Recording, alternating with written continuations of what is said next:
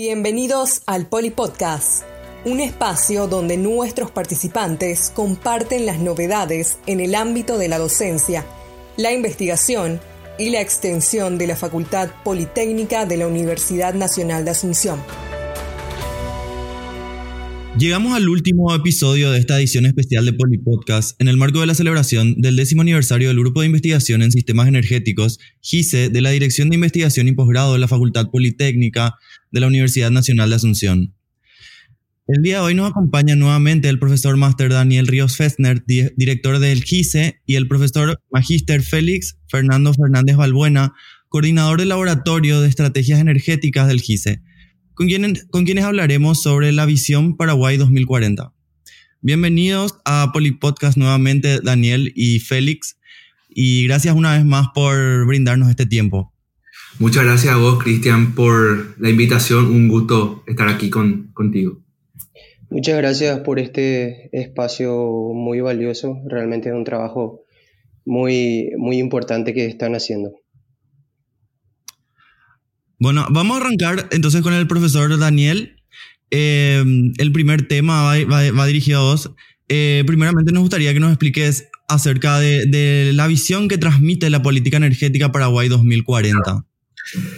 Bueno, para empezar, hay que, eh, hay que decir que la política energética es el documento que trata de establecer el marco y la hoja de ruta del sector energético nacional y de los sectores interrelacionados con él sobre un horizonte de largo plazo. Eh, es decir, más allá de los cambios que puedan haber de presidente o de Congreso, lo que la política energética quiere hacer es establecer, bueno, más allá de esos cambios que, que tienen que ver con la política en sí, pero con la política, digamos, eh, de, de, de autoridades, como instituciones, nosotros lo que vamos a hacer es esto a nivel país más allá de, eso.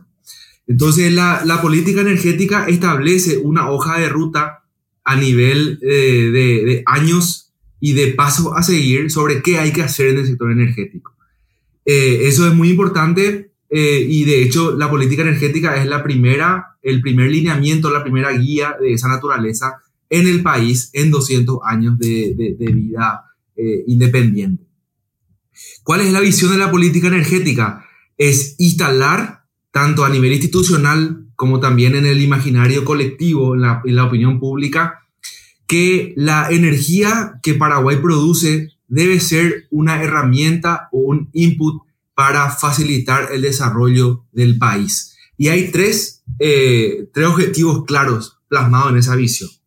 Crecimiento económico, que tiene que, que, estar relacionado, digamos, con, con, con, el buen desempeño de la macroeconomía, que es algo que en los últimos años venimos experimentando eh, eh, de, crecimiento alrededor del 4%, del 5% del PIB, que la energía puede ayudar a sostener ese crecimiento. También el desarrollo industrial, es decir, atendiendo a que nosotros tenemos, eh, bueno, un superávit de generación de electricidad todavía interesante, encaminar los mecanismos para poder utilizar esa energía aquí y que eso signifique eh, la, digamos, la, el, el, el, aumento de la cadena de valor de la electricidad, empezar a producir productos más complejos que eh, finalmente eh, reditúen en cada vez un mejor desempeño económico, ¿verdad? Y por último, un progreso social a través de esa política de industrialización, que eso también facilite la generación de empleos, que eh, signifiquen mejores condiciones de vida para la población. Entonces, la, política energética lo que quiere es constituir a la energía como un input de economía que facilite el desarrollo a nivel país, pero también que eso, se, que, eso signifique no solamente desde el punto de vista económico, sino también mejores condiciones de vida para la gente. Para el profesor Félix, eh, ¿Qué inversiones requeriría el desarrollo del, sistema eléctrico? Sí, eh, bueno, en Paraguay, eh, si consideramos el crecimiento de la demanda eléctrica, o dicho de otra forma, en, otra jerga, el consumo eléctrico, que en los últimos años eh, este crecimiento ha venido siendo o, o, ha venido evolucionando a una tasa promedio anual en torno al, al 9% aproximadamente, según eh, documentos oficiales eh, brindados por la ANDE. entonces, la, ANDE lo que trata de hacer es eh, atender y acompañar este crecimiento de la demanda. Por lo tanto, eh, dicha compañía eléctrica lo que trata de hacer es eh, plantear o prever ciertos planes de expansión del sistema eléctrico a nivel nacional. Estos planes son estudios y documentos oficiales de, la ANDE y justamente es denominado eh, plan maestro de la ANDE. Este plan es realizado em, para cada uno de los segmentos del, sistema eléctrico. Es decir, existe o hay un plan maestro para el segmento de generación de energía eléctrica.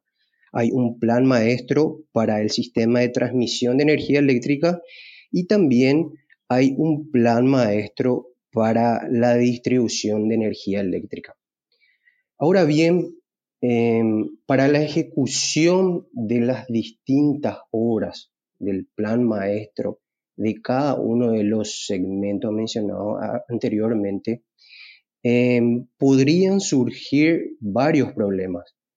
Problemas, eh, por ejemplo, de índole técnico, eh, también podrían ser problemas económicos, o, por qué no, eh, problemas de factibilidad de implementación, que estos estén vinculados a la disponibilidad de recursos o al financiamiento, propio de, dichas obras contemplados en, estos planes. Entonces, en este caso, eh, estamos hablando de inversiones eh, muy pero muy elevadas, de, montos muy elevados. A ver, eh, por ejemplo, eh, solamente para el segmento de generación de energía eléctrica y particularmente para el caso de la central hidroeléctrica de Acaral, la ANDE tiene prevista una inversión de aproximadamente 570 millones de dólares según el último documento del Plan Maestro de Generación eh, publicado por, dicha compañía eléctrica en su sitio web. Ahora, em, para el caso de nuevas fuentes de generación renovable, es decir, energía renovable no convencional, en este caso estamos hablando de las pequeñas centrales hidroeléctricas más conocidas como PCHs, y también de las plantas o centrales fotovoltaicas, la ANDE tiene previsto un plan de obras por un valor de más de mil millones de dólares, también según el último eh, plan maestro de generación publicado por la ANDE. Eh, sumándole a estas obras también otras obras de generación eh, daría un valor aproximado de más de 2 mil millones de dólares que debería ejecutar la ANDE eh, bajo cierto plazo. Ahora bien, em, para el caso de obras del sistema de transmisión, que básicamente consiste en la construcción de subestaciones, líneas de transmisión en 500, 220 y 66 kb, se planea una inversión de más de 2.500 millones de dólares. Y por último, eh, para el caso en particular del sistema de distribución, la ANDE tiene prevista eh, inversiones por más de 2.000 millones de dólares. Entonces, Em, considerando eh, todo este contexto mencionado, eh, como mencioné también eh, anteriormente, son eh, grandes volúmenes, volúmenes de, inversiones que, que, deben ser evaluados y analizados y que también ya fueron planteados en sus planes, en los planes maestros de la ANDE. También el, el GICE busca contribuir con herramientas de toma de decisión que puedan eh, también analizar eh, estas propuestas que, viene realizando la ANDE. Estos estudios que, ya viene realizando el GICE desde hace mucho tiempo podrían ser métodos, técnicas, simulaciones, etc., em, encarados desde el punto de vista de la planificación de sistemas eléctricos o de toma de decisiones estratégicas, de tal manera a que el decisor, en este caso eh, la ANDE, pueda contar con herramientas de apoyo con rigor científico en busca de tomar decisiones óptimas y eficientes. Félix, siguiendo contigo, em, teniendo en cuenta la matriz energética actual, eh, ¿cómo se puede revertir o, transformar la misma? Sí, em, para un cambio o transición de la matriz energética actual, se tienen lineamientos o políticas que, que ya fueron plasmadas en dos documentos que son eh, muy importantes para el país. Uno de estos documentos se refiere eh, a la política energética de la República del Paraguay al año 2040, que bien ya fue mencionado por el, por el profesor Daniel. Y el otro documento se refiere a la Agenda de Energía Sostenible del Paraguay para el periodo 2019-2023. Que dicho sea de paso, el GICE ha tenido participación en la elaboración de ambos documentos, brindando em, una suerte de, asistencia técnica, por decirlo de cierta forma. Estos documentos em, brindan directrices y estrategias que buscan el desarrollo del Paraguay. Y esto básicamente atañe o, concierne a todos los sectores de consumo final del país. Es decir, estamos hablando, por ejemplo, del sector residencial, del sector comercial, del sector industrial, del sector transporte, entre otros. Ahora bien, por darte eh, solamente unos ejemplos, porque si vamos hacer un análisis e, exhaustivo de cada uno de los sectores, eh, no extenderíamos demasiado. Em, por ejemplo, para el sector residencial se pretende el uso de la electricidad para la cocción de, alimentos y también de fogones eh, más eficientes. Ahora bien, para el caso del sector comercial, se pretende contar con un reglamento de etiquetado energético de los productos, es decir, eh, heladeras, televisores, etcétera, etcétera. Em, para el caso del sector industrial, sabemos que el Paraguay es aún muy dependiente del uso de la leña y de los residuos de la biomasa. Por lo tanto, se pretende que a través de las hidroeléctricas nacionales eh, se busque migrar hacia un proceso de carbono neutral sostenible en el tiempo. Para el caso particular del sector transporte, se pretende migrar hacia la movilidad eléctrica buscando utilizar la electricidad y así también reducir las emisiones de CO2 y también, eh, como es sabido, eh, buscar minimizar la importación de combustibles que, son, que son fósiles y, contaminantes, ¿verdad? que básicamente son hidrocarburos.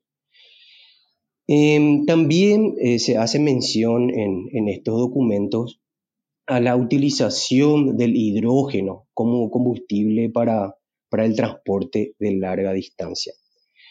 Ahora bien, eh, considerando todo este contexto, eh, quisiera acotar que el GICE ya ha venido realizando estudios y análisis de escenarios de implementación de políticas energéticas en cada uno de los sectores mencionados anteriormente.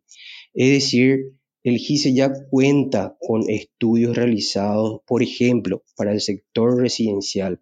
También ya se tienen análisis para el sector industrial y asimismo también ya se tienen estudios realizados para el sector transporte y también otros sectores.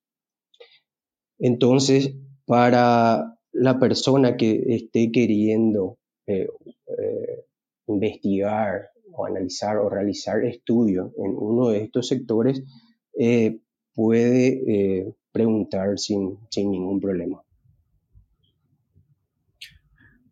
Siguiendo con el profesor Daniel, em, ¿podrías hablarnos acerca del, potencial de integración energética regional Claro, cuando hablamos de, integración energética regional, obviamente eh, asumimos esta perspectiva eh, de, visión 2040, es decir, a qué eh, estamos apuntando a largo plazo en el marco del desarrollo del sector energético. Primero que nada, vimos el análisis del punto de vista de la visión de la política energética, es decir, qué tiene que ser la energía para nosotros. Luego vimos eh, la electricidad en particular, a través de lo que comentaba el profesor Félix, eh, el requerimiento de un sistema eléctrico fuerte, con fuertes inversiones, ¿verdad? Y después también las particularidades respecto a la transición que necesitamos para revertir lo que ahora mismo es hidrocarburo o biomasa en electricidad, ¿verdad? Eh, eso tiene que ver mucho con decisiones de las fronteras para adentro, es decir, decisiones eh, soberanas de Paraguay sobre a qué apuntamos y cómo fortalecemos nuestro sistema y cómo incentivamos a la demanda para que eh, elija la electricidad. la integración energética regional tiene una perspectiva de insertar esos mismos conceptos ¿verdad? Eh, dentro de el, digamos, la, la, la, realidad de los países de la región como un todo, ¿sí? Como, con sus particularidades, eh, digamos, con las facilidades que pueden ofrecer, pero también con sus dificultades.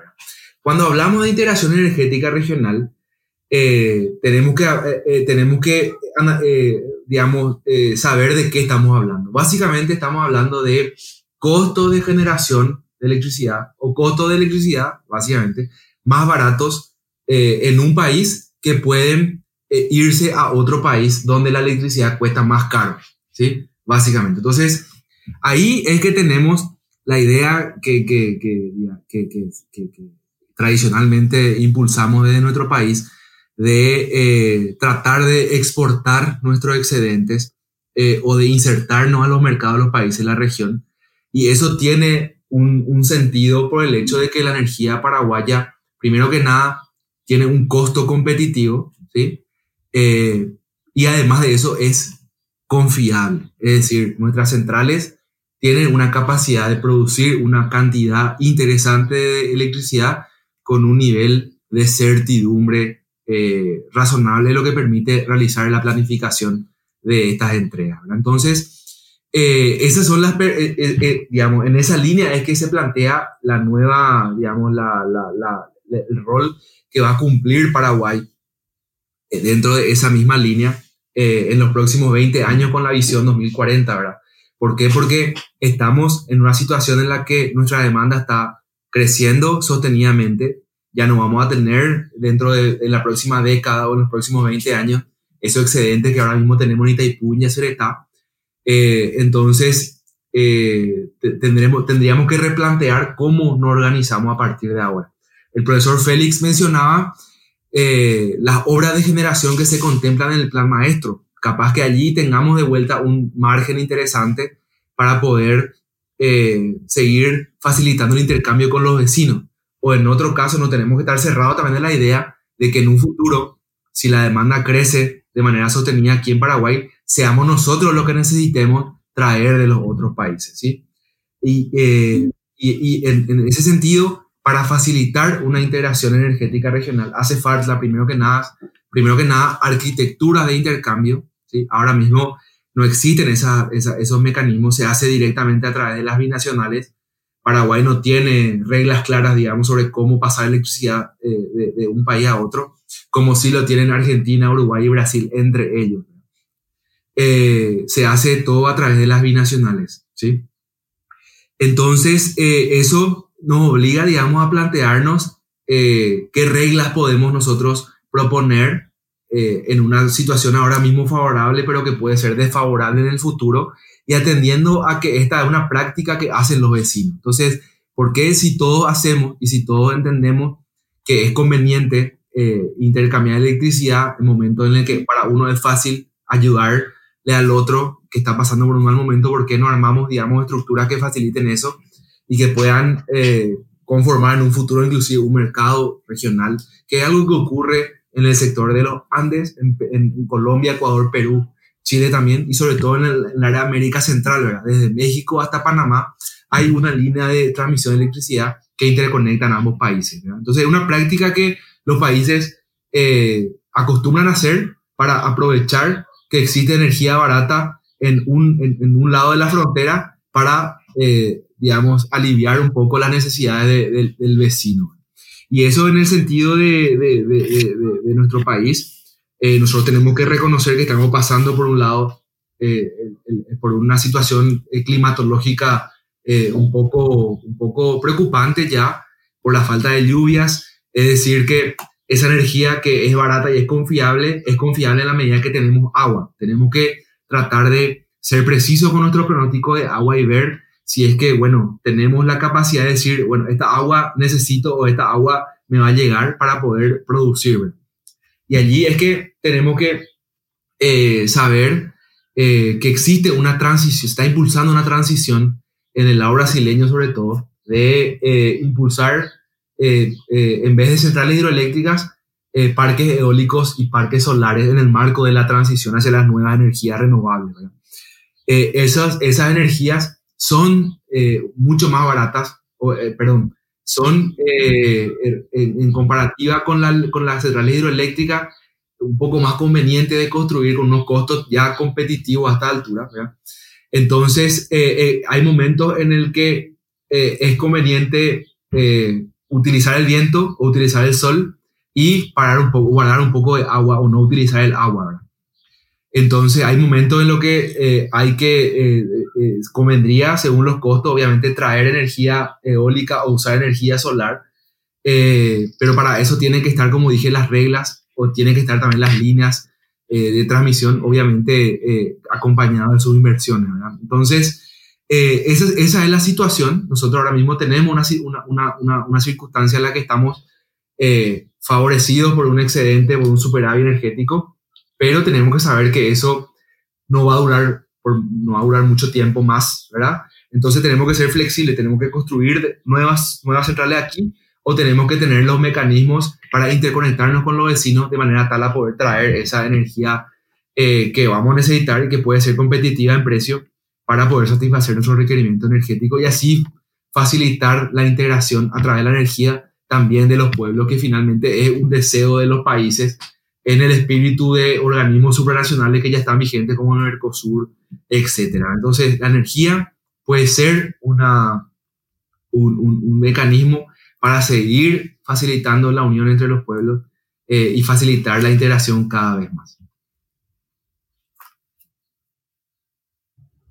Profesor Daniel y profe Félix, em, ¿existe algo más que quieran agregar o dejar como mensaje para la audiencia de Polipodcast como despedida de estos siete episodios emitidos en celebración em, por los 10 años del, del, grupo de investigación en sistemas energéticos. Yo quisiera cederle la palabra a Félix primero, sí. Sí, gracias Daniel. Te dejo para, para el cierre final, final. Em, nada más, o, mejor dicho, primeramente eh, quisiera agradecer a, todo el equipo de, comunicación de, la Facultad Politécnica por tan loable trabajo que han venido realizando. realmente es muy importante para todos nosotros, los investigadores, y para toda la comunidad educativa en, en general, de, informarse y de enterarse un poco de, de qué es lo que estamos de qué es lo que hicimos, qué es lo que estamos haciendo y, hacia dónde apuntamos. Entonces, eh, primeramente mis agradecimientos y, y bueno, eh, finalmente nada más eh, reiterar la invitación a, alumnos de, grado, de posgrado y, y, a toda persona en general que, que desee trabajar con nosotros, que, que esté interesado en, en algún tema de investigación y, si está, eh, vamos a decirle, concatenado o vinculado a, a, los temas o a las líneas de investigación que, que desarrollamos ahí en el, en el, grupo de investigación, eh, bienvenido sea. Entonces, eh, como, como, como, dije, estamos ahí con, con, las puertas abiertas.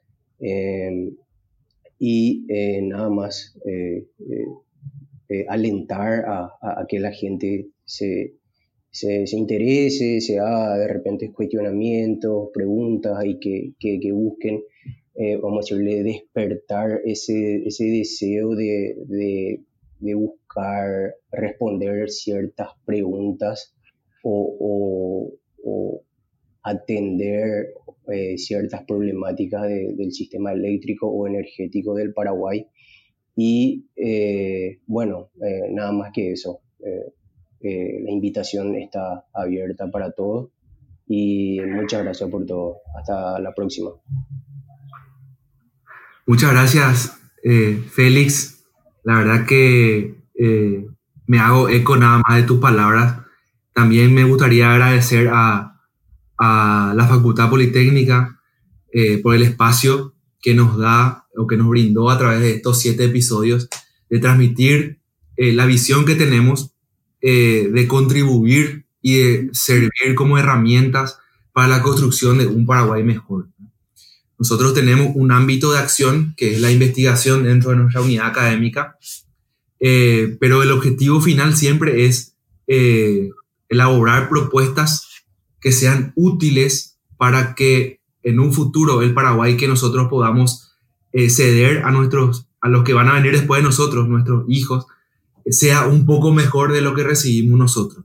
Y con una conciencia social muy marcada, eh, eh, atendiendo a que provenimos de una universidad pública pagada con impuestos de los contribuyentes paraguayos, que nos da un sentido de responsabilidad de retornar a la sociedad. Entonces nosotros entendemos que el trabajo que hacemos tiene un lugar que, que, ocupar eh, dentro de eh, la construcción del Paraguay del futuro eh, y le agradecemos a la Politécnica, estamos honrados de representar a nuestra facultad a cada lugar, en cada lugar en el que asistimos, ¿verdad? y esperemos que eso siga así, atendiendo a que los grandes desafíos que se vienen en los próximos años. Tenemos en el 2023 la renegociación del anexo C del Tratado de Itaipú, un evento que eh, tiene, está bien marcado que, de qué se va a tratar, pero que aprovechando ese, ese, ese, ese evento podemos sentarnos a discutir cuestiones más profundas sobre a qué queremos llegar. Y justamente ese es el espíritu en el que elaboramos esta guía de podcast, tratando de transmitir esa visión de para qué queremos eh, lo que queremos en el 2023. No nos sirve de nada tener buenas condiciones de uso de la energía o de comercialización de la energía si es que no tenemos un plan plasmado en el país y sobre todo sobre un periodo de tiempo de más de 10 años, eh, porque finalmente esas son las bases que nos van a permitir construir y preparar y planificar el Paraguay del futuro. Entonces, eh, esperamos ansiosos, esto es una propuesta, eh, obviamente se, se, nutre y se va a nutrir de, de, las propuestas que puedan llegar a nosotros a través de esta publicación, está abierto el canal de comunicación. Eh, nosotros somos más que nada unos, unos compañeros y unos facilitadores del diálogo, entonces estamos abiertos a recibir eh, siempre cualquier tipo de comentario, cualquier tipo de feedback que nos ayude a construir la versión final de la propuesta, ¿verdad? Eh, una vez disparado el debate a través de esto. Eh, y nada, de vuelta, muchas gracias por el espacio a, nuestra querida facultad, esperando con muchas ganas, con mucho entusiasmo, el, el, el intercambio y la comunicación con nuestros interlocutores, con la gente, con los estudiantes de la UNA que siempre están, eh, eh, siempre están eh, atendiendo las causas nacionales, luchando por, por, un Paraguay mejor. Esta es una causa nacional y nosotros queremos convocar a esa juventud a que forme parte de la, de, la, del debate de la construcción del Paraguay del futuro, salir un poco de ese, de ese diálogo de la aradería que estamos acostumbrados y que generalmente no es tan productivo. Hay un espacio energice para eh, jugar en la cancha y eh, esperamos obviamente que cada uno se sume. Entonces, sin más, eh, me despido de vuelta agradeciéndole. Daniel, Félix, muchas gracias a ustedes por volver a, acompañarnos en este espacio. En nombre del equipo de comunicación de la Facultad Politécnica, reitero nuestro agradecimiento por el, por el tiempo brindado. Muchas gracias. Muchas gracias. Por favor, Cristian, un abrazo. Gracias por acompañarnos en este espacio. Hasta el próximo episodio.